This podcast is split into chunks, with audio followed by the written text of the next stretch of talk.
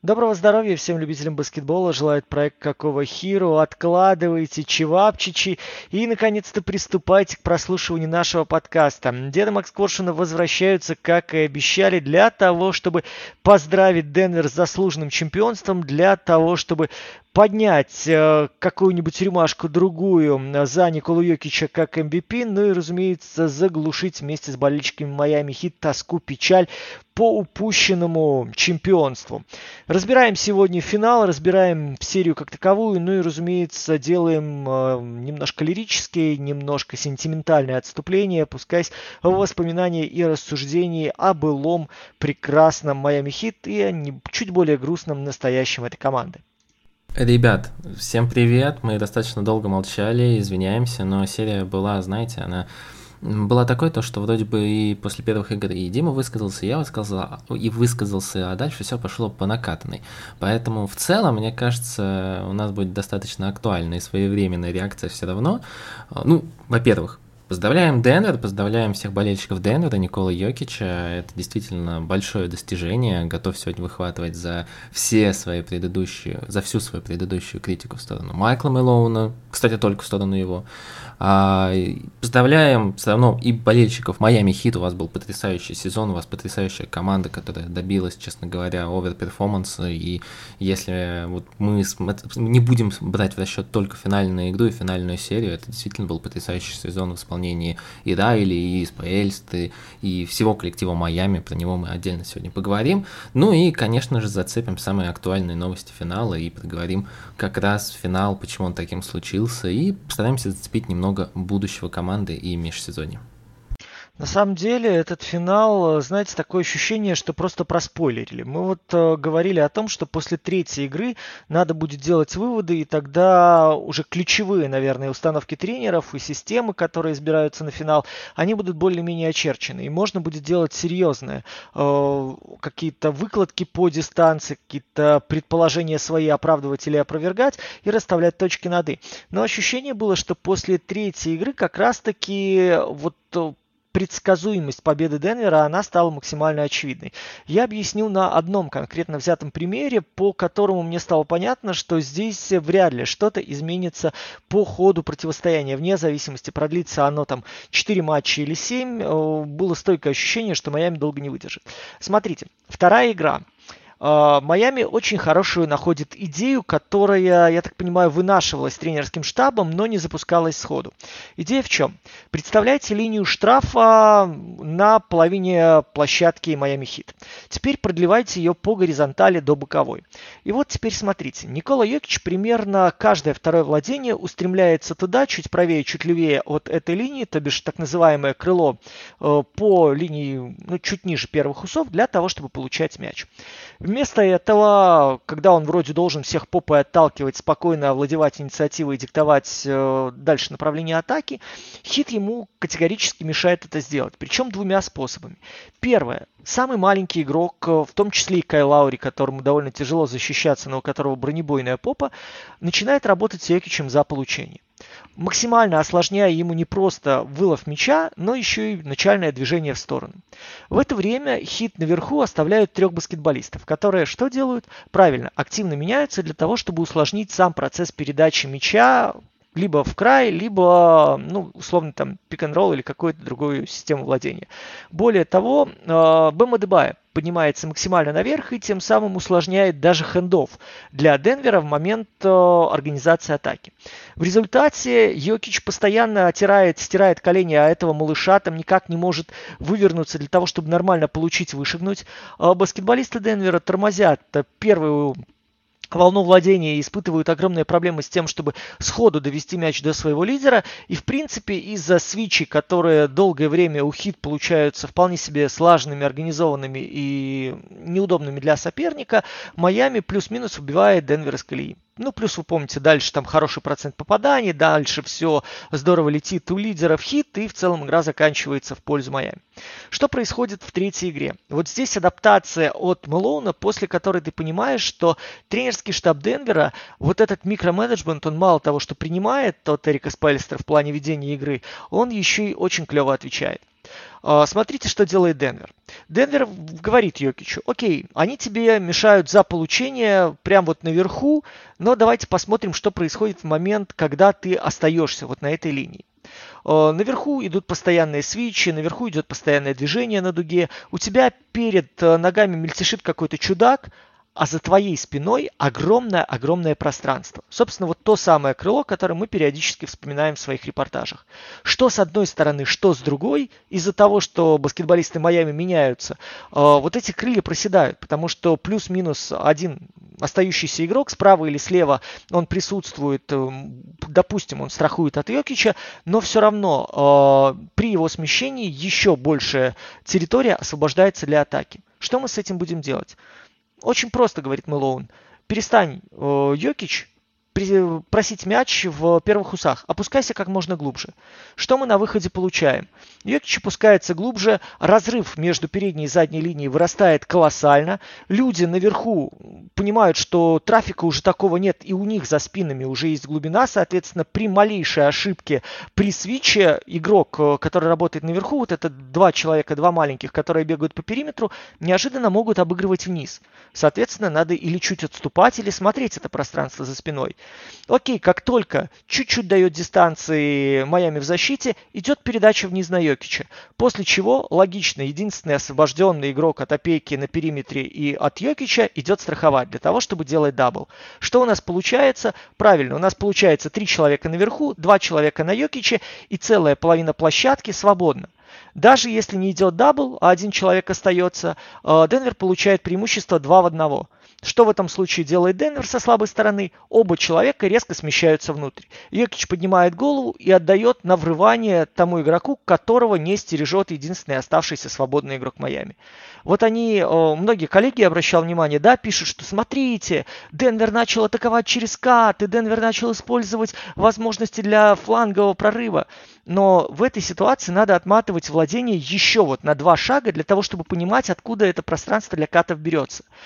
И Майами, как ни пытался, не сумел противопоставить вообще ни одну из своих фирменных систем защиты для противодействия не столько этим врываниям, а движению Йокича по вертикали.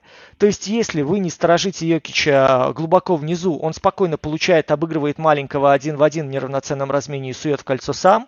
Если вы идете ему помогать и, в принципе, смещаетесь, вы оставляете ситуацию 2 в 1, где игроки врывающиеся имеют огромное пространство, огромный э, запас по времени для того, чтобы ворваться, подстроиться, получить и засунуть мяч в корзину. Вот после этого ты начинаешь понимать, насколько у Мэлоуна вот эти моменты мелкие выхватываются, прорабатываются и готовятся в ответ, и ты понимаешь, насколько важна была неделя подготовки у Денвера, пока Хит зарубался с Бостоном. Здесь э, Спельстер выбросил все, что у него было в матче против Celtics, э, в серии против Celtics. И благодаря этому сейчас Денвер подошел образцово подготовленным к противостоянию. И в плане микроменеджмента, как только стало видно, что Мэлоун не проседает, стало очевидно, что эта серия останется за Наггетс. Я в целом полностью соглашусь с Димой, но у меня несколько другое видение на этот счет. А, давайте так.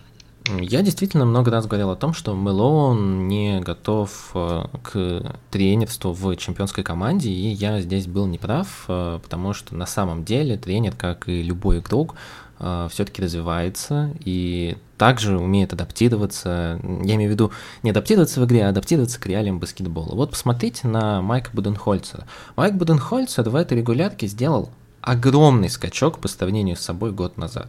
Вот правда. Он изменил защиту, он научился играть без Криса Миддлтона, который зачастую вытаскивал Милоуки Бакс. Он действительно сделал очень множество важных фиксов в обороне, благодаря которому, благодаря которому Милоуки выглядели стабильно, даже когда у них не было второго лучшего игрока в команде. Он научился играть даже с тем, то, что Холлида периодически полностью отключался в нападении и ничего не мог сделать. И он очень органично вводил дополнительные куски ну, я имею в виду дополнительные, дополнительных игроков ротации на хорошие минуты. В плей-офф это все растерялось. В плей-офф они полностью забыли, во что играют, они полностью забыли все свои эксперименты с маленькой пятеркой и так далее. Буденхольцер не готов к плей-офф, хотя стоит сказать, то, что он вырос как тренер регулярки еще выше, хотя, казалось бы, куда уж больше, а, учитывая, что, по-моему, в 2014 году это было, не помню, в каком это было году, с Атланты он там выводил на матч всех звезд совсем уже странных персонажей. И при этом есть вот Майкл Мелоун, который из года в год показывал не самую хорошую работу в плей-офф. Здесь я, ну, слов своих забирать не буду. У него, правда, до плей-офф 2023 была работа так себе. В этом году, мы говорили об этом по ходу плей-офф, признавал это и я, он действительно вырос как тренер над собой. Мы говорили в серии против Лос-Анджелес Лейкерс, где Денвер проделал отличную домашнюю работу по тому, как ему нужно противопоставлять, противостоять э, Йокичу против Энтони Дэвиса, как нужно Лейкерс адаптироваться и почему Денвер был готов даже к любым адаптациям, почему после первой игры финальной конференции Запада он сказал, окей, ну вы, они поставили на нас Хачимуру, они думают, что мы к этому не готовы. Они были к этому готовы. Что касается домашней работы, Майкл Мелон действительно был очень хорош. По поводу его микроменеджмента, вот здесь я с Димой чуть-чуть подискутирую. Потому что, понимаете, э, Никола Йокич воистину же уникальный игрок. И этот игрок, который, вот, по-моему, Кирилл сегодня написал на спорте, то, что он вообще-то изменил баскетбол. Мы видим уникальное явление, когда один игрок меняет баскетбол. Когда был Стеф Карри и только строилась франшиза Golden State, династия, Golden State чемпионская династия. Стефан Карри менял баскетбол, и соперники не понимали, как играть против него. Они вообще не думали, как можно защищаться против такого баскетбола, где постоянно угроза отовсюду происходит, где ты постоянно должен опекать всех игроков, а, как только они переходят э, центральную линию. Придумал пожалуй, только, наверное, Ник Нерс, э, э, когда играл Box and One, да и то половина состава Golden State тогда был травмирован, то есть в целом-то это не засчитывается.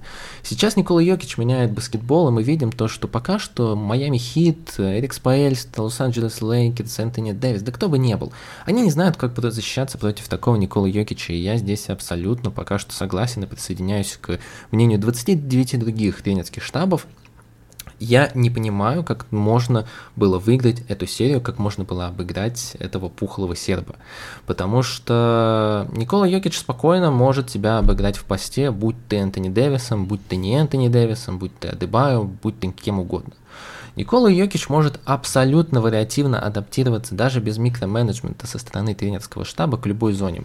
Мы поговорим еще про последнюю игру, и мы видели, как в последней игре Майами играли зону 2-3, 3-2, 2-3, 3-2, Спельста ее постоянно менял, он постоянно пытался адаптироваться. Как только они играли сначала 3 сверху, 2 э, сзади, э, и начали выпускать постоянные трешки из угла. Денвер их не забивал, но сам факт открытых бросков заставлял Спельса адаптироваться. Они играли потом 3-2. Окей, Йокич адаптировался в любой позиции. Он мог принимать мяч в хай-посте, в лоу-посте, раскидывать так, играть изоляцией, да как угодно, бросать средние, выходить на дугу. Он может адаптироваться под абсолютно любой баскетбол. При этом, как только Майами Хит отказывались от зоны в пользу персональных смен, в пользу постоянных смен, в пользу другу, заступов против пик-н-ролла или другой защиты против пик-н-ролла. Йокич спокойно переходил на баскетбол индивидуальный, играл э, либо изоляцию против Адебаю, и Адебаю не мог против него защититься, либо играл на дуге, либо играл хендов. Про дрибл хендов мы тоже, я думаю, чуть-чуть зацепим, хотя, наверное, уже пару слов можно сказать. До сих пор по крайней мере, может быть, Дима, ну, э, мне ответит на этот вопрос, но защищаться против дрибл хендов Йокич Мюррей не представляет себе возможным, потому что с таким эффективным процентом атаки, э, какой показывает сейчас Джамал при получении мяча после хендофа, и мы еще не отмечаем то, насколько правильно Никола ставит заслоны, под каким правильным углом он их ставит, чтобы Джамал Мюррей получал достаточно пространства для того, чтобы совершить правильный бросок, почему-то мы постоянно игнорируем этот факт, а, ну, я тоже не понимаю, как можно против этого защищаться. Подобную универсальность нападений, ну, наверное, демонстрировал действительно только Леброн Джеймс на пиковых своих э, кондициях, э, когда завоевывал титул в Кливленде, а, или был во время двух титулов в Майами Хит. Поэтому первая заслуга все-таки чемпионство Денвер Наггетс для меня это, конечно, Никола Йокич. Уникальный баскетболист, который пока что, ну, находятся за пределами понимания тренерских штабов команд НБА, и они не понимают, и я не понимаю, как против него можно защищаться, как к нему можно адаптироваться. Это на самом деле большой вопрос для следующего сезона. Что будут придумать команды и как команда будет теперь играть против Денвер Наггетс даже в регулярке, что она будет придумывать. Потому что если уж Эрик Спаэльста ничего не придумал, а Эрик Спаэльста испробовал кучу способов защиты даже в конкретно в, в одной вчерашней игре. И у него все равно это не получилось. Поэтому это большой вопрос. Я думаю, в межсезонье мы будем дискутировать вместе с вами на этот повод. Смотрите, относительно защиты Спаэльстры, давайте отметим еще один очень важный момент. А, Майами использовал довольно любопытный вариант прессинга 1-2-2.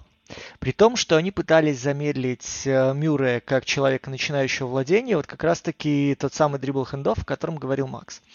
Здесь все было круто до момента активации Аарона Гордона. И вот здесь мы с вами понимаем, насколько важно и насколько критично было э, для Денвер Наггетс полностью поставить э, под ружье всех абсолютно ключевых баскетболистов. Потому что наличие Гордона на противоположном крыле, как человека не участвующего, допустим, в взаимодействии на сильной стороне, но как готового обыгрывать что большого, что маленького флангового исполнителя, то есть что против 3, что против 4, оно вынуждало защиту соперника и в нашем случае при таком активном прессинге отваливаться в сторону слабой стороны сразу нескольким людям. То есть одного вы ведете в, вместе с плеймейкером, Одного вы держите на Йокиче плюс страховка и, соответственно, противоположный край. То есть вы жертвуете либо Портером э, в этой ситуации, либо Кентавиусом Колдуэлом Поупом, при том, что тогда вы не меняетесь, вы просто пытаетесь локализовать очаг угрозы либо на одном крыле э, в связке Мюру Йокич, либо на противоположном крае, э, краю условно изоляции да, против э, Арна Гордона. Отчасти это было оправдано, и отчасти это должно было работать, потому что у нас Портер по финалу финалу, там в какой-то момент у него было 3.24, честно говоря, издали, да. Я не считал, сколько оно в итоге в сумме стало, но идея была, в принципе, адекватной. Проблема в том, что Аарон Гордон в этой игре, в этой серии, да и в целом начиная где-то с зимы, начал превращаться в колоссальную угрозу второго темпа. То есть, в принципе, это второй был опасный игрок, как бы сейчас не выводили Джамала Мюррея, понятно по его статистике, да, там 522 очка у него было в плей-офф, это рекорд для игрока, который никогда не выбирался на матч звезд, понятно, что он там вытаскивал игры, э, когда четверть с 20 очками, понятно, что у нас была, какая получается, это четвертая игра, когда у него 12 ассистов на 0 потерь, но посмотрите, наличие Гордона на противоположном краю, насколько открывало возможность для Йокича атаковать середину, атаковать глубину, вот здесь, наверное, я подчеркну этот момент. Ну и, соответственно, это давало пространство Джамалу Мюррею для того, чтобы получать преимущество в начальной фазе владения, для того, чтобы атаковать самостоятельно либо от прохода, либо после заслона, либо же использовать дриблскрин для того, чтобы разворачивать атаку и, соответственно, вновь вклиниваться там между меняющимися. Опять же, здесь вернусь к защите Майами игроками хит. А, Спайльстер перепробовал не только зонную защиту, Спайльстер перепробовал активный свитчинг и помощь вот от этих э, ключевых баскетболистов. Наверное, оно бы сработало, имейся у Эрика игрок фланговый уровня Кавая Леонарда. Э, человек, который мог бы перегрызать середину, человек, который умел бы. Как ты, ну, а? Я понимаю, что я понимаю, что давай Кавай, хотя да, бы Игодалы, давай хотя бы здоровый Нет, год, здоровый я, я здесь не уровень суперзвезды имею в виду, да, я имею понимаю, в виду что ты по защите. габарит и скилловые и умение играть на своей половине, умение читать линии передач и умение оценивать, когда надо подстраиваться и помогать, когда можно отступать. В принципе, а, если посмотреть по этой серии, вот взгляните, мы вот сейчас так обсуждаем Денвер, да, решение хит. Денвер-то не попал очень много. Денвер не вышел на такие проценты дальних бросков, при котором мы бы говорили, что у них летит, и они э, вскрывают оборону хит как консервную банку. Э, да, Майами оставлял много... Майами рисковал, окей, исходя из того ресурса, который есть. Майами ставил на зонные варианты, которые давали э, хоть немножко плотности в линиях. Майами исходил из того, что далеко не все игроки соображают настолько быстро, как этого требовала бы система защиты, работая они индивидуально, и далеко не у всех игроков есть скиллы для того, чтобы защищаться индивидуально. Майами использовал разнообразную зону, но не столько из-за скажем, приоритета в этой защите, сколько из-за наличия людей и из-за желания выбить соперника из ритма. Очень важно было пойти на эту, добиться этой аритмии. И Майами время от времени этого добивался. А, вопрос в том, что да, во-первых, Денвер не попал целый ряд моментов, который бы серьезно дисбалансировал бы защиту хит, им бы еще больше восхитились тогда эффектом от Наггетс. И второй момент, возвращаясь опять же к Спайльстре, он очень быстро понимал, он, он читал игру на самом деле очень клево, и почему я с ним абсолютно полностью согласен с финальными словами, что мне не в чем упрекнуть эту команду ему нечего было предложить людям, которые очевидно проседали, и Денвер очень грамотно, очень четко бил в одних и тех же людей, бил в одни и те же позиции. А, ты вот здесь э, начал говорить о том, что я не знаю, как защищаться да, против Йокича, и во многом он определил эту структуру игры. Но на самом деле, посмотрите, а, идея с Гордоном, она, как я уже говорил, ну, опять же, это я вот то, что для себя отмечал. Возможно, фанаты Nuggets, которые придут в комментарии на YouTube, я буду очень благодарен, а, подскажут, что эта модификация Гордона началась раньше. Понятно, он там давал интервью еще по осени, сравнивал себя с Орландо, да, что здесь э, ему давали возможность спокойно адаптироваться, искать вторую роль, третью роль, вспомогательную. Он готов был играть и на периметре, и внизу, в зависимости от действия команды. Но именно перенос акцента на него, как человека атакующего 3-4 4 в неравноценной ситуации, то есть то ты используешь габариты, то ты используешь ноги, а, она заставляла защиту любой команды соперника э, ощущать перекос. И от этого начинать движение помощи. Вот здесь, мне кажется, мы с тобой начинаем осознавать, где лежат э, корни работы Мелона, где лежат корни работы его тренерского штаба по организации вариативности атаки. Плюс э, момент с Джамалом Мюром, с его возвращением, конечно, здесь мы с вами отмечаем, что былой взрывной такой у него скорости, драйва уже нет после этих крестов. Но то, что он стал намного рассудительнее, то, что он стал намного четче сканировать площадку, то, что он стал меньше держать мяч, я думаю, здесь продвинутая статистика подтвердит мои такие визуальные наблюдения, что э, через него транзит мяча стал намного быстрее осуществляться и доходить до э, игроков в атакующих позициях. Плюс еще один момент, который мы опять же недооцениваем в моей вселенной. Э, смотрите, мы нахваливаем атаку Йокича. При этом откуда взялся дополнительный ресурс? Взялся дополнительный ресурс из защиты. Потому что прежде мы смотрели на эту команду, которую Йокич пытался тащить на обеих половинах площадки. В силу того, что новички довольно долго адаптировались. В силу того, что подбирался каждый человек под ротацию со скрипом, скрупулезно, через боль. С учетом того, что Мюррей пропустил почти полтора года. Очень большая нагрузка выпадала на Екича, которому приходилось защищаться в том числе и на своей половине. Э, выкладываться на своей половине. И вот здесь многие моменты относительно его уязвимости в защите, да, вот за что его зачастую критиковали. Э, в нынешнем сезоне оно начало немножко двигаться по инерции, хотя многие вещи э, Майкл Мулоун скрасил.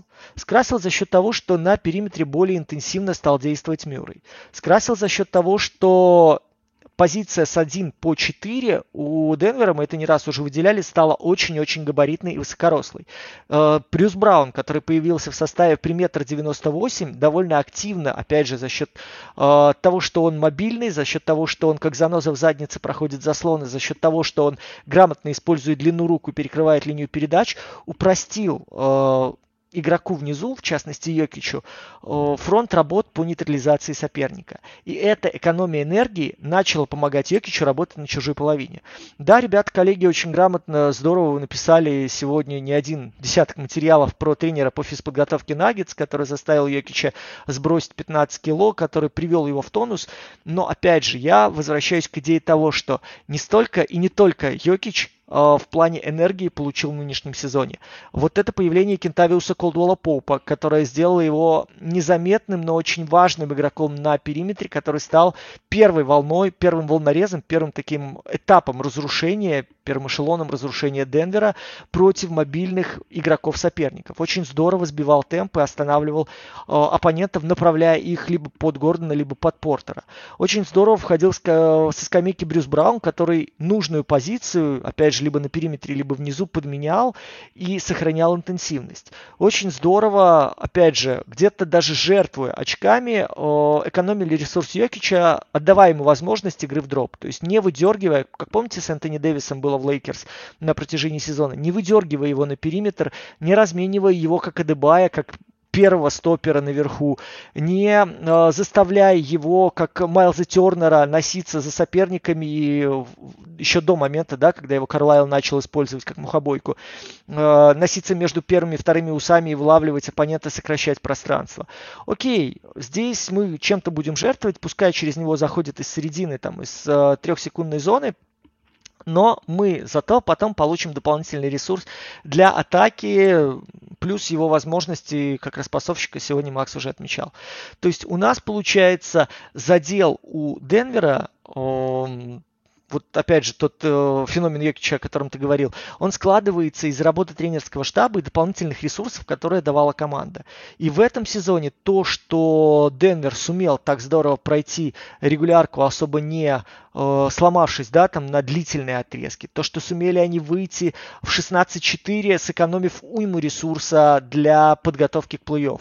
То, что они разложили по времени очень хорошие отрезки в ротацию 8 человек. Вы же помните, еще с конца, сразу после All-Star, Мэлоун сказал, что у меня будет играть 8 человек в плей-офф. И они готовились к этому, они разбивали эти временные отрезки и подводили людей после All-Star уже как раз под э, ту загрузку, которая была нужна. То есть под условные 40 минут интенсивной работы в той системе, которую Мэлоун определил как ключевую. Так что здесь э, я куда, скажем так, позитивнее смотрю на работу и всей команды, и э, тренерского штаба, нежели чем все сводить к феномену Йокича. Хотя Никола, конечно, грандиозен. Я сопру одну мысль у коллег, э, я думаю, они не обидятся ты вот начал говорить про то, что Йокич меняет баскетбол. Посмотрите, мы несколько раз уже пережили это, и вот в плане того, что происходило, да, вот когда э, у нас условно с появлением Билла Рассела, с его доминированием появилась трехочковая дуга. Когда мы с вами потом вспоминали о том, что увеличивался размер трехсекундной зоны, когда мы с вами вспоминали о том, что э, появились идеи э, защиты против пик-н-ролла, то, как разрабатывался пик-н-ролл как основное оружие, э, потом мы с вами видели сдвоенную стройную опеку, потом мы видели появление зонной защиты, э, ее модификации, э, даже в условиях, э, скажем, запрета на использование зонной защиты, элементы зоны, которые появлялись, все эти изменения были связаны с конкретными уникальными людьми, типа ну, вот того же Билла Рассела, типа Мэлоуна Стоктона, типа Майкла Джордана и так далее. Вот ты уже к современным да, людям более молодым привел э, через Карри, да, и вот сейчас мы с вами видим попытку Ника Нерса сыграть пятерку без позиции, абсолютно без всякого амплуа, только с функционалом. Uh, вот новая эпоха, она как раз-таки связывается с Йокичем именно потому, вот, uh, именно потому, что он сейчас на каждой из пяти позиций готов предложить uh, скиллы, которые конкретно в былую эпоху меняли баскетбол. То есть у Рассела защита, которая вынудила придумать э, игру в отдалении от кольца, э, Мэлоун Стоктон, которые придумали гениальный пик-н-ролл и его начали разрабатывать абсолютно все подряд. Майкл Джордан, которого держали сдвоенной строенной опекой, это дало boost к модернизации идеи подстраховки. Эм, Стеф Карри, который отодвинул, ну, который использовал отодвинутую трехочковую как primary option для атаки и сделал баскетбол 3 больше, чем 2 основным для лиги. Эм, Янис, который показал, что грандиозная бомбила с ростом там условно 2.20 способна играть с позиции первого номера и разворачивать атаки и завершать их самостоятельно. Но сейчас мы пришли к Йокичу, который показывает, что, в принципе, вот эта идея, мне кажется, мы еще, когда начинали с Егором Старковым этот подкаст все вместе, э, говорили, по-моему, года два назад, да, может, чуть больше, что баскетбол рано или поздно придет к тому, что мы вообще перестанем расставлять игроков по линейке, а мы придем к тому, что огромные там люди, выросшие до двух десяти, будут просто играть в какой-то автономный баскетбол, отталкиваясь от э, своих сильных сторон, от функционала и пытаясь противодействовать уже в режиме реального времени принимая решения, сканируя соперника и пытаясь найти противоядие против него. Вот Йокич, мне кажется, нас подтолкнул к тому, что наши предположения, они стали реальностью, и вот постепенно в эту сторону баскетбол будет двигаться дальше. Единорог пришел оттуда, откуда не ждали. Я помню эту замечательную статью о, о Билла Рассела, кажется, о, Билла, Билла Симмонса, Билла Симмонса, а, когда он писал о том, то, что какой же единорог все-таки самый единорожистый, Янис, Таунс или Парзингис. Интересное было время, по-моему, эта статья вышла в 19-18 году. Ну, в общем, прошло определенное время, оказывается, самый-то единорог был в Николе Йокиче.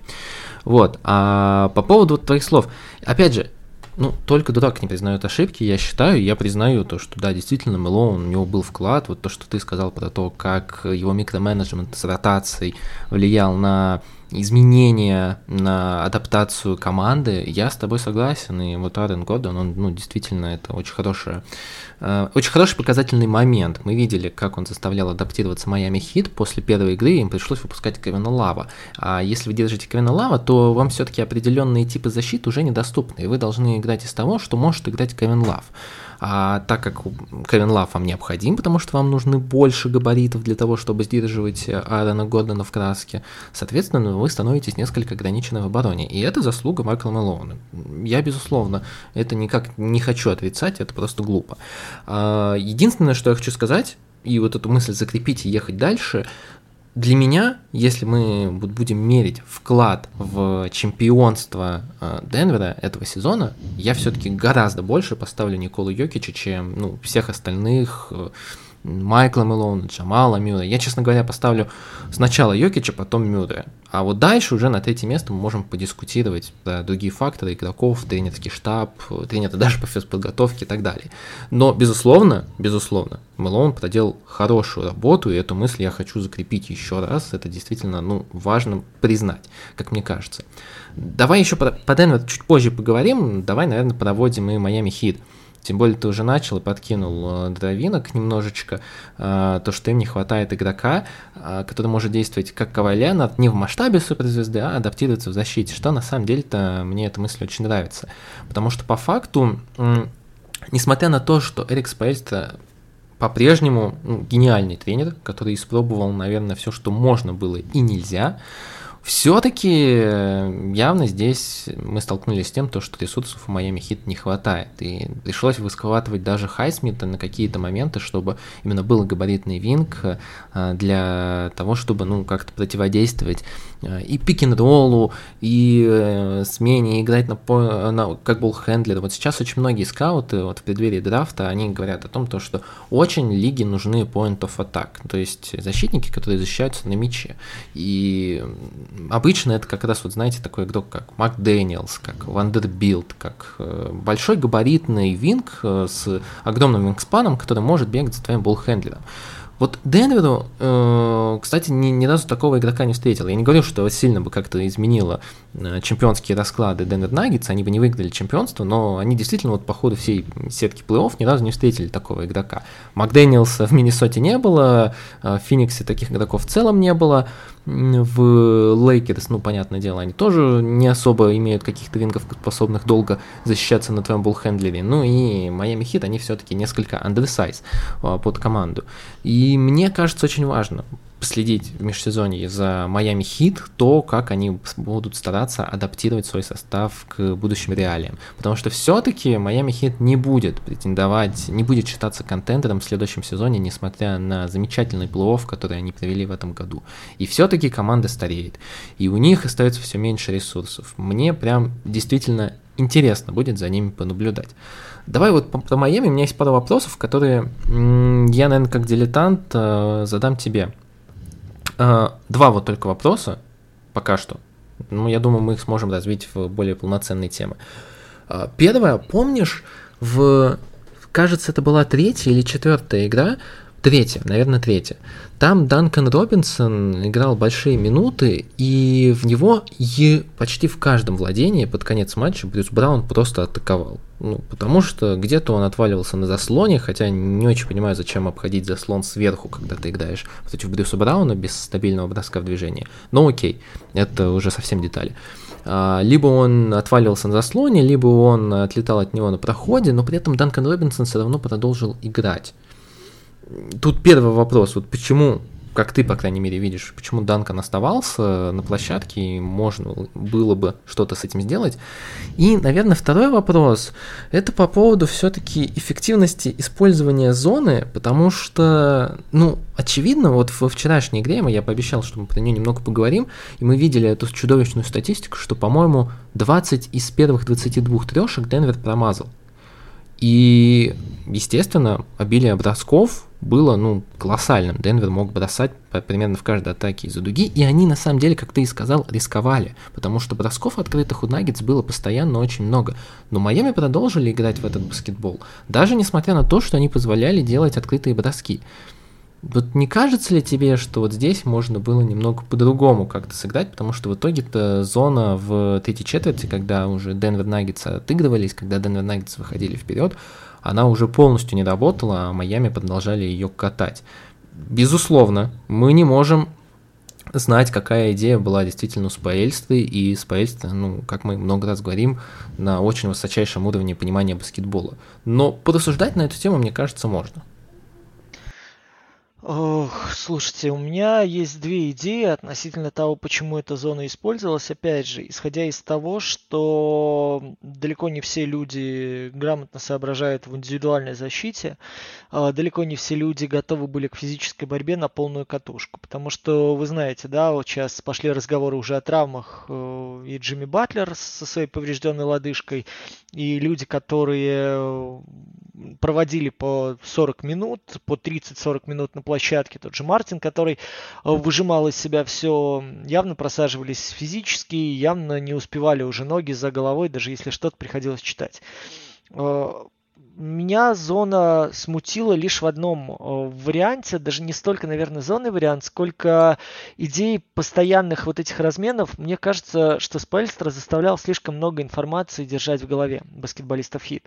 И в четвертой, пятой играх мы с вами увидели, что далеко не все понимают, э, и успевают принять оптимальное решение в той или иной игровой ситуации. Потому что знаете, был момент, когда Батлер и Бэм, даже э, выдвигаясь на периметр, не понимали, когда надо передавать игрока, а когда надо оставаться своим, когда ты ответственен за свою зону, а когда тебе надо двигаться дальше для того, чтобы усложнить момент для атаки сопернику. Э, мне показалось, что в этой ситуации были какие-то дополнительные, какие-то, да, я не знаю, указания, не указания, кто с кем должен был дорабатывать, в кого они пытались отдать максимальное количество бросков, э, кому усложнить жизнь побольше, но вот эти установки, они немножко сбивали, уже даже лидеров хит. И Спальстер просто смирился и сказал, окей, мы возвращаемся к самой простой системе, где вам надо просто считать и а, мониторить небольшую территорию перед своими глазами, плюс пространство чуть-чуть за спиной. А, вот по, по-моему, это в четвертой игре были вот эти самые большие сбои, и э, я вот этим объясняю то, что усталость плюс здоровье плюс не, неготовность команды переварить эти модификации и сложные решения принимать на фоне усталости, они ну, не дали своего эффекта. Я, по-моему, как-то говорил, что если бы между играми финала была бы неделя, вот здесь э, серия была бы намного интереснее тактически. Серия была бы намного интереснее в плане э, ловушек и в плане организации игры с обеих сторон. Потому что явно там люди могли бы немножечко выдохнуть, люди могли немножечко перегрузиться, и восстановление, и бросковый ритм совсем иной, и была бы возможность там э, где-то даже две тренировки, наверное, проводить для того, чтобы э, имитировать нагрузку, потом отпускать немного, ну, то есть сбалансировать, да, вот состояние людей, особенно которые проводят по 45 минут на паркете в связи с этим были бы варианты, я не говорю там, да, что это изменило бы хоть серию, это было бы, сделало бы игру намного интересней. А, относительно Данкана Робинсона, слушай, а что делать? Вот в принципе ты исходишь из того, что у тебя есть ну, определенный ресурс два с половиной человека. Ну, со скамейки, давайте говорить откровенно, в той ситуации, в которой хит оказались, вам помогает исключительно Мартин, ну и там как повезет. Либо вот. Слушай, да, да, да, извини, что тебя перебиваю, просто если это был риторический вопрос, я потом за, задам этот вопрос, постараюсь ответить. Если не риторический, то могу сейчас. Ну, давай я доведу мысль до Давай. конца просто и придем к этому. То есть я исхожу из того, что у вас есть Мартин и Робинсон, у вас есть всего два человека, которые атакуют через кат. У вас есть э, лишь а, один человек, который может стабильно угрожать со среднедальней, с дальней и с близкой дистанции, когда у него мяч в руках и под него организуется пространство. Вы очень серьезно ограничены в освобождении дистанции для бьющих, я не говорю про лидера, про Джимми Батлера, в принципе, для бьющих, когда у вас на площадке в нынешней серии Макс Трус. Слушайте, у Струса 20% реализация открытых бросков это настолько четко дало, вот, кстати, тоже говоря о микроменеджменте Мелона, посмотрите, насколько четко они оставляли где-то струса, они жертвовали вообще открытой позицией, точкой для атаки, удобным даже углом, я говорю, даже сектором, не то что углом, под струса, э, останавливая движение хит без мяча и усложняя движение Батлеру. И это оправдалось на 100%. Струс, который приходит к 20% открытых бросков, чистых, открытых, дальних бросков в финале, это в том числе и показатель психологической готовности. И вы понимаете, что в таком случае слабая сторона для вас закрывается, и идея растягивать пространство, она исчезает полностью. На выходе вы получаете очень ограниченный ресурс э, игроков, атакующих вниз. На выходе вы получаете очень ограниченное пространство для того, чтобы его растягивать и открывать хоть какие-то возможности для атаки э, скатов. Вы получаете отдельно взятого лидера, которого может передавать друг другу Денвер с позиции 1-4 безо всяких э, потерь и ущербов. Ну, чуть меньше. Окей, давайте согласимся, Мюррей против Батлера в этом смысле работал. Там куда больше помощи было от ребят повыше, э, которые готовы были перерезать ему линии движения. Плюс вы еще получаете э, подмогу от Йокича, который у нас вообще получается в этом финале э, защитную нагрузку вывез просто колоссальную, потому что у него там э, лучшие показатели были э, в финальной серии и по блокам, да, и по выдвижениям на линию передач, по помехам, которые он составлял на линии передач, и по возвратам потерянных мячей, и по количеству контестов который он создавал, в том числе для Батлера и в том числе для игроков, которые так или иначе пробовались Майами на позицию главных атакующих баскетболистов. В этой ситуации мы с вами понимаем, что верить там условно в то, что полетит сегодня у Робинсона, и он сделает там 5 из 7, как это было вот в, получается, в предпоследней, да, игре э, этого финала, верить в то, что где-то у вас у Лоури что-то поможет и хоть как-то чем-то он растянет. Ну, это, знаете, такая русская рулетка. И в этом смысле, мне кажется, что Спальстер просто уже перебирал, кто более э, готов брать на себя, кто еще в силах перебирать ногами, и кто хоть как-то готов какую-то инициативу проявлять для того, чтобы угрожать воротам, о, воротам угрожать кольцу соперника. Тут смотри, я вот вспомню тут по мысли, кто ты сказал, что Йокич стал лучше в защите. Я действительно это подтверждаю, что руки Йокича стали более активными. Это важный момент. Активность рук это правда очень важно. Это действительно ну, делает тебя более э, лучшим защитником, более положительным защитником. Э, но при этом для меня Йокич все равно минусовой игрок в защите, и краску они по-прежнему плохо держат, но я здесь отмечу, насколько все-таки стал хорош в этом сезоне Джамал Мюррей в плане подстраховки. Я уже приводил примеры о том, вот помните самое последнее владение в серии против Лейкерс, когда Джамал Мюррей поставил блок в конце, по-моему, Леброну как раз. А, и было таких многих, много ситуаций. Джамал Мюррей, правда, когда Э, нужно подстраховать, он реагирует практически, ну, не лучше всех в лиге, но это действительно заслуживает уважения. А ты вот спрашивал, что можно делать, почему я эту тему свожу. Ну, как мне кажется, ну, по крайней мере, на что я обращал внимание, после каждого, вот, как говорят, dribble penetration, как это вот нормально сказать, ну, входа на дриблинги в, э, в да, зону периметра, да, так на дриблинге обострение. Ну, да. Дриблинг обострение. Да, дриблинг обострение, ну, как-то так. Вот. А защита Денвера пытается адаптироваться, что в целом нет ничего плохого. Они стараются сделать ловушку, как только кто-то бежит на Йокич, они стараются сделать подстраховку, их винги стягиваются с краев. В общем, у них есть движение в защите. И, как мне оказалось, перед ну, подготовкой серии, когда мы говорили превью, то что вот этих самых dribble penetration будет от Майами в разы больше. Безусловно, Данкан Робинсон очень солидный шутер, и я наслаждаюсь, когда смотрю за Данканом Робинсоном, когда он двигается без мяча. Мне правда очень нравится его движение, его работа ног, как он э, заряжает ноги, насколько он всегда подготовлен к броску. Это очень-очень крутая вещь, которую мы недооцениваем. Но Данкан Робинсон это скорее вот не про дрибл penetration вообще, потому что он стал лучше атаковать на дриблинге, он стал лучше э, играть с мячом и не только бросать трехочковые, но все-таки он не может угрожать входом в э, краску, в, в зону, э, в, в периметр. А, другие игроки более адаптивны к этому. Даже Макс Трус, который, честно говоря, в этом плей-офф, в этой серии, плей-офф финальной серии, этого не делал вообще почему-то, а только бросал свои кирпичи. И вот почему, для меня честно, честно остается загадкой, почему Майами Хит не стали активно стараться э, адаптировать зону, заставлять адаптироваться Денвер своими входами внутрь. У них был Джимми Батлер, который, ну, не сказать, что делал вот этот самый dribble penetration, он скорее играл только размены и делал это, это отдельная история. Мы не знаем, почему Джимми провел невзрачную серию, то ли это до сих пор травма на нем э, как-то ну, на него влияет, но по факту можно действительно сказать то, что Джим Батлер провалил эту серию и не мог в последней серии даже реализовать размены против Джамала Мюра, за что, кстати, тоже отдельный респект э, Джамалу.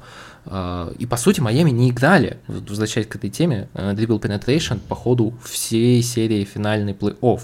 Для меня это вопрос почему, потому что мне казалось то, что этих наггетс как раз нужно раскидывать и заставлять двигаться гораздо больше в обороне, чем они делали это по ходу серии с Майами.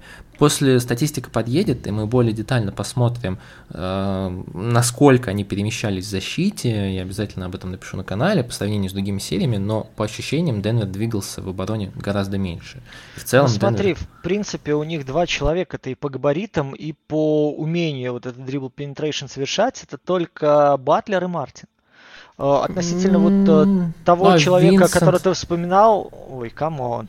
Ну, слушай, Винсент это человек, э, я вообще удивляюсь, как Споэльстра его умудрился сделать э, игроком, который в такой, против такой плотной, высокой атлетичной защиты хоть что-то набирал. Э, относительно, давай закончу мысль про Робинсона. Честно говоря, я вот в своей карьере не встречал э, людей, которые работали э, такими шутерами, забегающими и атакующими потом либо с потапом, либо с получения. Э, в Европе для меня всегда таким игроком был прим, игроком примером Джейси Кэрролл. Э, вы знаете, э, да боже, Хуана Карлсона Навара, наверное, сюда же можно отнести, э, всегда виделось это таким образом, что люди выцеливают, выискивают коридоры для прохода, и они заряжены на бросок. То есть они физически, вот в плане физического контакта, в плане, в плане атаки, поиска фолов, в плане нахождения пространства или поиска неравноценных разметов, они в принципе не заточены. То есть они всегда выпускались для того, чтобы за счет активных перемещений находить точки на дуге, намоленные, пристреленные и выпускать туда мячи. И они выпускались для того, чтобы серийными выходами э, дергать защиту соперника. Я вот, э, в принципе, если так и по NBA а можно посидеть, наверное, покопаться там в начале 2000-х, поискать таких людей, я думаю, что и наши слушатели сейчас э, пару фамилии на вскидку вспомнят и придут в комментарии и напишут, кто вот по, такому, по такой модели строится.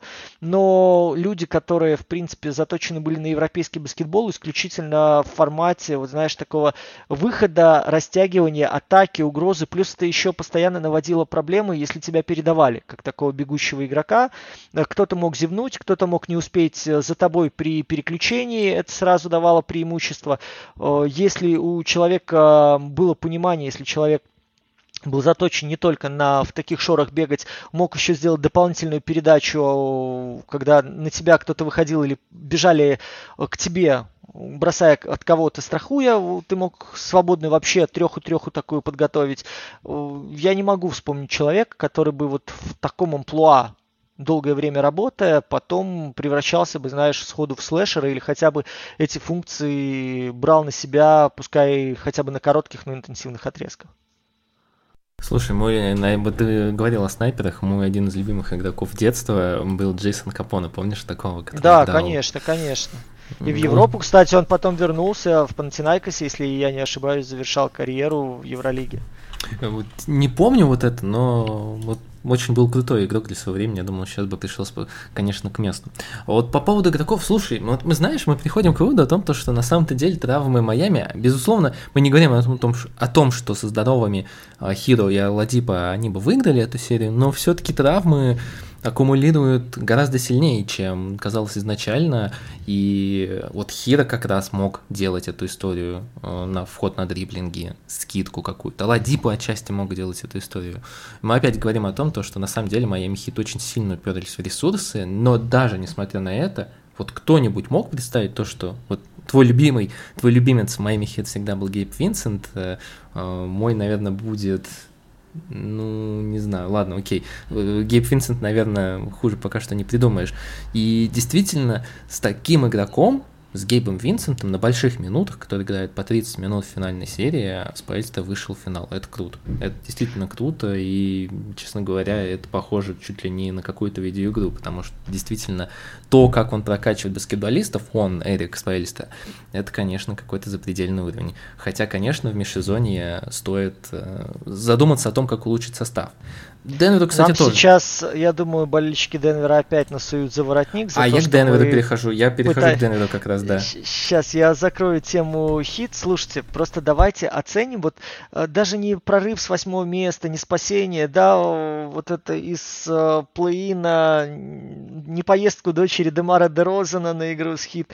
Э, просто оцените масштаб и состава, масштаб, в принципе, задней линии, фланговой линии, хит, которая, ну, невозможно в плане присутствия на площадке в важных матчах, в плане защиты, когда у вас и Винсент на площадке, да, и Лоури на площадке, и, по-моему, Струс там находился. То есть, ну, люди, которые, в принципе, не защищаются, люди, которые капитально уязвимы, и вы держите трех, а то и четырех людей, которые в любой другой пятерке были бы слабым звеном, и они худо-бедно на чего-то какими-то отрезками вывозят, но это действительно удивительное явление, которое мы наблюдали в нынешнем сезоне NBA. А. При всех нюансах, при всех э, сильных сторонах Денвера, при всем преимуществе и 16-4, которое они сделали в плей-офф и победе в регулярке, давайте поймем, что Майами сумел опередить таких э, серьезных соперников, ну, тот же ресурс Бостона, да, на фоне того, ну, давайте честно, безмозглого коллектива в обороне, который Хит вырисовывался, э, ну, это, это даже в компьютерной игре, наверное, сложно было бы сделать серию, которая бы закончилась в пользу Флориды. А, хит это сделали. И то, что потом в финале у них не получилось оказать максимально достойного сопротивления, здесь вопрос даже не травм, вопрос не каких-то там появлений условных э, того же Хира, Аладипа. Это вопрос того, насколько Денвер прагматично и стабильно прошел всю дистанцию. Знаешь, слово стабильность меня не отпускало на протяжении, наверное, последних полутора месяцев, потому что там, где хит где-то не докрутили, где-то не допопали, где-то не дотерпели, где-то начали переключаться не в попад, Денвер вот этой своей общей коллективной стабильности он вывез. То есть у вас Гордон в последнем матче дает э, один из шести с игры, э, вступает Портер. У вас Портер не попал перед этим, э, Йокич почти ничего не отдал, потому что ему перекрывали направление передач. Колдуэлл Поуп довольно медленно двигался без мяча. Вступил в игру Гордон, который превратился в главную атакующую звезду. У вас вышел, да господи, Кристиан Браун, да, вспомните, когда он в какой-то четвертой четверти, по-моему, было, да, а, отрезочек дал, который позволил а, Денверу играть через как раз-таки атаки внутрь, через каты и э, фактически интенсивность возродил наступление Наггетс. Э, вспомните Брюса Брауна, который сумел тоже отрезочек всей жизни провести и команду э, в каком-то четвертом, по-моему, матче э, вывез из довольно непростой ситуации и позволил, да, там сколько у него за двадцатник было, выйти в хорошую концовку, уверенную концовку. То есть вот уровень стабильности, который держит баскетболисты Наггетс на протяжении как минимум всего финала, на фоне той нестабильности, которая была Хит, это вот та самая принципиальная разница, собственно, которая и сделала Денвер чемпионом. А, тут да, я вот как раз хотел еще перейти к Денверу и сказать еще пару слов э, о моем любимце, ну, кроме Никола Йокича и Джамала Мюррея, э, Брюсе Брауне. Мы уже видели новость о том, что, скорее всего, Брюс Браун не останется в команде, потому что ему надо платить, а они могут предложить только исключения. А, и я помню, как вот я даже не поленился и залез в наш телеграм-канал Goddammit, в который, на который вам нужно подписаться обязательно, ссылка ниже, а, где мы 21 января и перед сезоном рассуждали о том, то, что, ну, насколько же это правильное подписание, насколько Брюс Браун может помочь этой команде, как э, хороший защитник, как человек, который делает одни из самых правильных катов в лиге, человек, который может играть, э, ставить заслоны, человек, который а, продолжает развиваться и может быть вторым болхендлером коллектива. Мы зачастую видели, как он разыгрывал какие-то комбинации, либо, по крайней мере, был э, ну, не двигателем мяча, как-то это не очень хорошо звучит, но именно человеком, который перевод... доводил мяч до начала атаки. И Брюс Браун безумно важный игрок этой команды. Он действительно показывал некоторые отрезки, когда а, выполнял, брал на себя гораздо более тяжелую роль. Ну, вот самое что вот вспоминается, это как раз была третья игра, концовка третьей игры, где Брюс Браун три владения подряд э, кидал против Данкана Робинсона. Помните там, о, помните там еще Никола Йокич после матча сказал то, что когда я увидел этот степбэк, я, я хотел ударить его. А потом он попал, ну, в целом нормально, пусть еще атакует. И Браун продолжал атаковать и продолжал играть изоляции, то, чего он никогда не делал, и оставался эффективным. Это будет очень большое упущение для команды. Я надеюсь, они смогут кого-то найти. Мы уже увидели, что они хорошо драфтуют. Вот Кристиан Браун тоже один из, наверное, моих любимых новичков, которого в прошлом году не собирались даже выбирать в первом раунде, но выбрали. И какой импакт он вносит даже в финальной серии. Насколько же он хороший, правильный, умный защитник. Несмотря на иногда, что допускает какие-то лишние фолы. Все равно его потенциал как защитника, ну, мне очень нравится. А в целом, межсезонье у Денвера, я думаю, будет очень интересное, потому что потенциальное количество рим-протекторов, которые захотят сейчас, э, о, не рим-протекторов, ринг-чейзеров, игроков, которые хотят получить халявную гайку, здесь возрастет, конечно, в разы. Мы увидим в следующем сезоне, как условные и братья Моррисы, ну это к примеру, я даже не помню, что у них там с контрактом, забудут все обиды и будут готовы здесь подписаться на минималку, как э, другие старички, которые нигде не выигрывали титул, да включая хоть и Криса Пола, если все-таки его отчислят, захотят перейти в команду, поэтому межсезонье будет интересно. Межсезонье для Денвера будет увлекательное, и здесь я все хочу закончить лишь одной еще мыслей, э, немного уже про другое. Самое интересное, что архитектор этой команды это Тим Коннелли и Артур Скорнишоус. Именно они нашли этот тренерский штаб, Майкла Мелоуна, Никола Йокича выбрали во время рекламы Taco Bell, Джамала Мюррея. Все сделали они.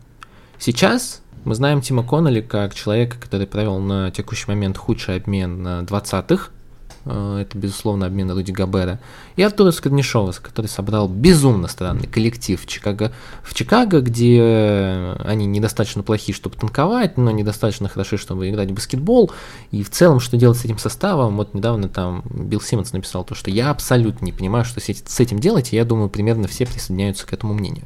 Несмотря на то, что текущая их работа очень специфичная, очень странная, мы можем констатировать факт, то, что эти люди действительно построили чемпионский коллектив. Здесь мне вспоминается еще один пример. Я, к сожалению, забыл сейчас, как зовут генерального менеджера, который работает в Орландо и выбрал в свое время э, Яниса за Милоуки Бакс. Но ведь там была схожая история. Куча, куча ошибок, когда он выбирал тонов мейкеров, других э, просто длинных африканских ребят, которые никак не прогрессировали, но он выбрал Янис и принес Мелоуки чемпионство.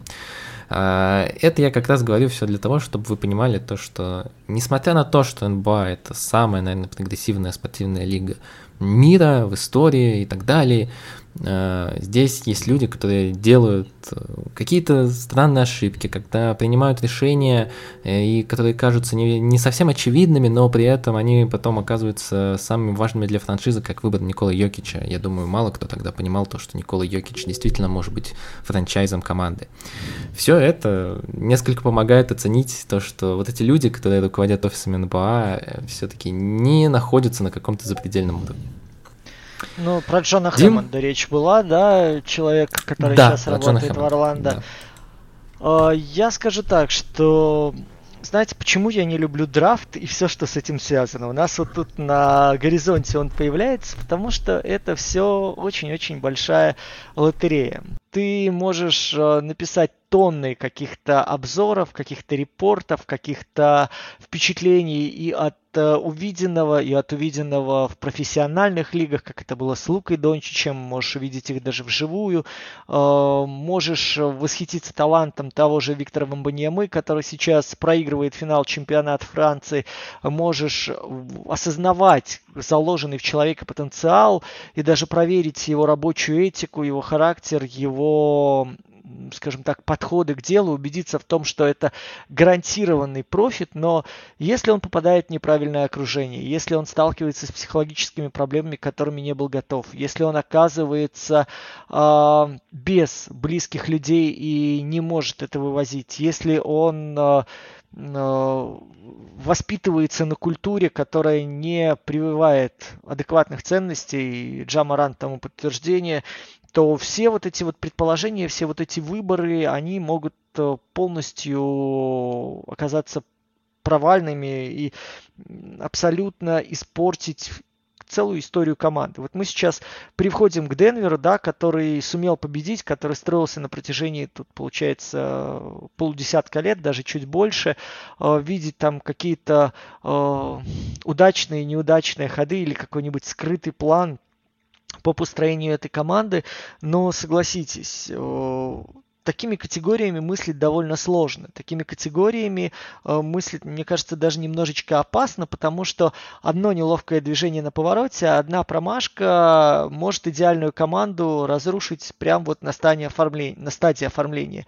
И пример с Джамалом Мюрреем, который порвал кресты, которого, помните, там боялся, что обменяли, лишь доказывает, что э, терпение менеджера в одном коллективе э, может привести к чудесным вариантам, но этот же менеджер в другом совершенно другой среде, в совершенно других ресурсах и при более благоприятных обстоятельствах может начудить так, что вам из этих э, выбираться тенет еще очень-очень долго. Поэтому я бы здесь э, воспринимал это просто как красивую голливудскую историю, но не как причинно-следственные связи, которые помогают построить династию. Да, есть пример там условного Golden State, есть пример Сан-Антонио, который вырос э, за счет Данкона, купив потом Тони Паркера и Ману Джинобили, но вы знаете, здесь э, все это, мне кажется, больше актуально для компьютерных симуляторов, которые вы смотрите потом в стримах на Твиче. В жизни все-таки слишком много побочных обстоятельств, которые провоцируют эффект бабочки. И поэтому, когда у вас на одном драфте может оказаться одновременно Грег Оден и Кевин Дюрент, то далеко не факт, да, что уходящий под первым номером Моден потом принесет вам счастье и радость, нежели чем уходящий под вторым пиком Дюрен. Да, но драфт мы все равно будем говорить про него много, и в ближайшее время у нас э, выйдет и большой материал в тексте. Я надеюсь, что в следующем, на следующей неделе у меня подтвердится интересный гость для записи подкаста о драфте. Будет много материалов у нас и в закрытой теме, э, в закрытых каналах, на которые спасибо, что вы остаетесь подписанными, и мы по-прежнему будем насыщать их контентом, тем более сейчас лето, и нам действительно будет много о чем, есть много о чем поговорить. Поэтому про драфт равно мы будем говорить много. Но с Димой я здесь полностью согласен. Зачастую попадание в ту или иную франшизу э, полностью может перебить все таланты, все способности игрока. У Рассела Уэсбрука никогда не было сильного тренера, мы не знаем, как бы он развивался, если бы человек с его интеллектом, а у него на самом деле в жизни, мы не знаем, какой у него был бы интеллект на баскетбольной площадке, но в жизни у него достаточно высокий интеллект, что отмечают многие люди, которые с ним работали. С, не, с ним работали. А, поэтому попадание в неверную франшизу может полностью изменить будущее баскетболиста, и мы никогда не узнаем, каким он мог оказаться. Да и у того же Денвера, мы помним, множество было провалов, включая знаменитого Эммануэля Мудиая, который, который сейчас где, не знаю где, честно говоря, но, по-моему, он уже никак в НБА и на каком контракте не состоит. Дим, наверное, можно потихоньку завершать, если тебе нечего сказать больше про Денвер, про финальную серию, и еще раз поздравить всех болельщиков и с окончанием сезона, и с чемпионствами, и перейти к другой фазе НБА, межсезонье, драфт. Ребятушки, вы большие молодцы, что дотянули до этого времени, до этой даты. Еще раз поздравления всем болельщикам Денвера, болельщикам Майами не отчаиваться. Нам всем с вами свободы, нам всем с вами мирного неба над головой, нам всем с вами добра, которое мы сами же можем делать и должны делать. Не забывайте каждый день по одному хорошему поступку совершать. Не забывайте о том, что как бы тяжело вам ни приходилось, э, непременно настанет тот самый рассвет, которого мы с вами ждем, когда никакие диктатуры не могут и не смогут определять наше с вами настоящее и будущее. Оставайтесь верны себе, оставайтесь людьми, как бы тяжело вам ни приходилось, и оставайтесь Оставайтесь какого хиру. Новый выпуск уже не за горами. Дмитрий Герчиков, Макс Коршунов. Целуем вас нос и уже готовим новый подкаст.